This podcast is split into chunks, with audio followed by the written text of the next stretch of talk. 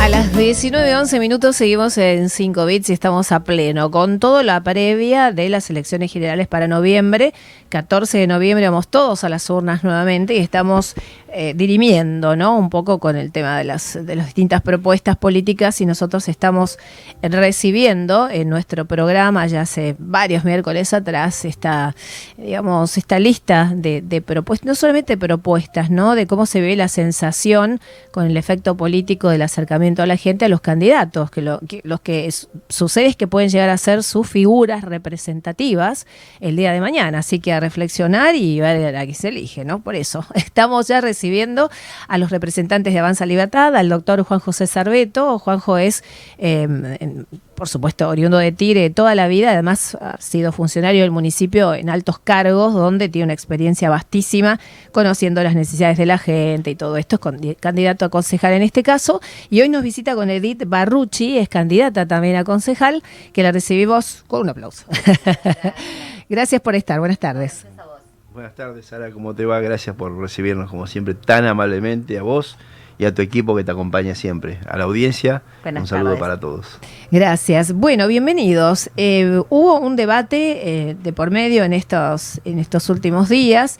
¿Con qué conclusiones, eh, Juan? Mira, nos, estuvimos presentes nosotros mientras se hacía el debate en el búnker de José Luis Esper y la verdad que con mucha gratificación porque un poco en ese escenario podemos ver un poco cómo se van a manejar los, los, candidatos, ¿no es cierto? ¿Qué, presentan, qué proyecto, de qué hablan, eh, para qué los tenemos que votar, qué tienen en sus cabezas, si les interesa presentar propuestas o les interesa eh, la confrontación. Y la verdad que en el espacio en el cual nosotros pertenecemos eh, el resultado de José Luis Esper fue muy positivo, mm. porque él, eh, si bien eh, lamentó muchísimo que el debate no se haya hecho contra todos y contra Somos, que son los, digamos, los oponentes principales, sino que por una cuestión de acuerdo entre los apoderados de los partidos, eh, se iban dirimiendo con, con quién hacían los debates personales, ¿no es ah, cierto? Y entonces le tocó debatir contra eh, la izquierda, ah. eh, José Luis. no obstante eso... Medio raro, ¿no? Y, Porque, sí, bueno, sí, no digo todo bien con, con ellos, con la izquierda, pero... No, sí, está todo bien, pero digamos como que no hay, uno nunca se tiene que olvidar también que el, el debate es televisivo, eh, tiene su margen, digamos, de, espectáculo, de, digamos, dirigido hacia un... Hacia el, digamos, el marketing, hacia el, rating. Entonces, bueno, también se arma en función de ese tipo de ah, cosas. no pensé que... para mí lo importante también para ellos era a las dos principales eh, fuerzas ponerlas a debatir eh, Tolosa con, con Santilli, ¿no es cierto? Ah, ok. Entonces me parece que vino por ese lado. Entiendo. Y el tema está en que José Luis Esper es una persona que, que puede debatir no solamente con, con palabras políticas, sino con términos técnicos, en el cual a veces puede incomodar, ciertamente, es verdad. Ah, claro. Es verdad. Sí, bueno, claro. tiene una preparación que me parece que muchos de los otros candidatos pueden tener otras diferentes, pero la que maneja él, eh, siendo economista, creo que es una base fundamental para la realidad argentina, que está quebrada.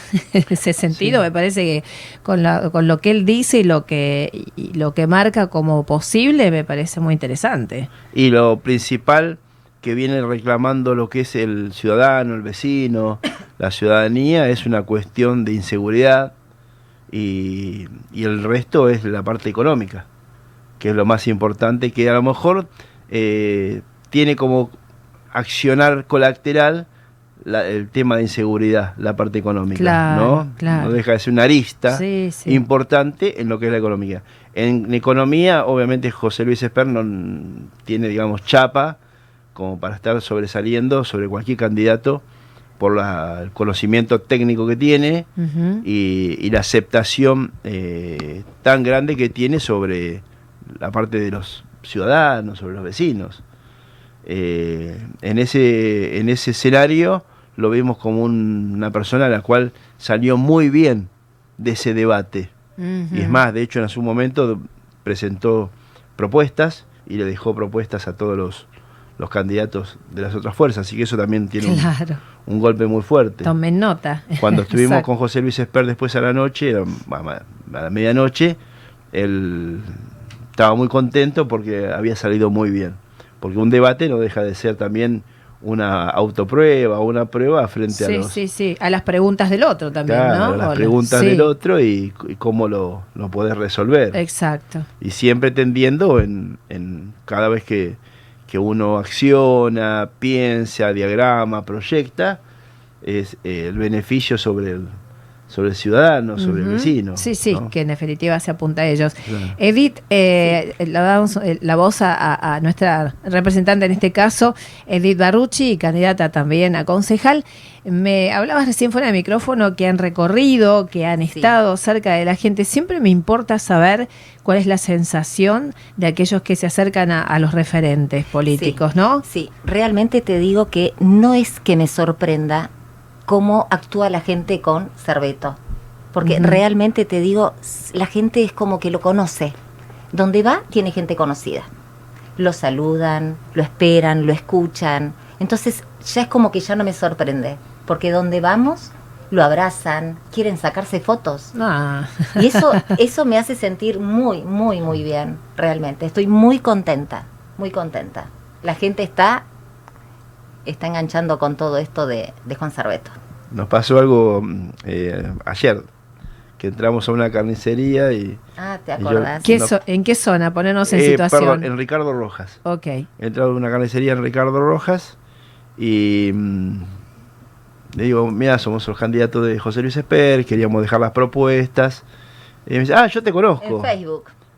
Claro. Que te había visto en Facebook. Y me dice, yo te conozco, ¿de algo? ¿De dónde me conoces? ¿Viste? Porque me dice, no, yo te conozco por, por, los medios, por, Facebook. Me dice, estás trabajando un montón, me dice, estás saliendo, estás caminando como loco, me decía. Claro. Sí, la verdad que sí, estamos trabajando. Lo espera, la gente lo espera muchísimo. Y la señora que salió y bueno, quiso sacarse la foto. Ah. Quiso sacarse la foto y que, que, bueno, que están todos esperando el momento para ver qué es lo que pasa con Juan Sarbeto. ¿Y cuál es la charla que tenés, Juan, con la gente cuando se va acercando? Eh, y, bueno, y foto, y después hablan o se van, o dicen, bueno, lo conocí, es el referente. No, la idea nuestra eh, parte de la base de que nosotros vamos como candidatos a presentarle a nuestros vecinos cuáles son las propuestas para los cuales nos tienen que votar.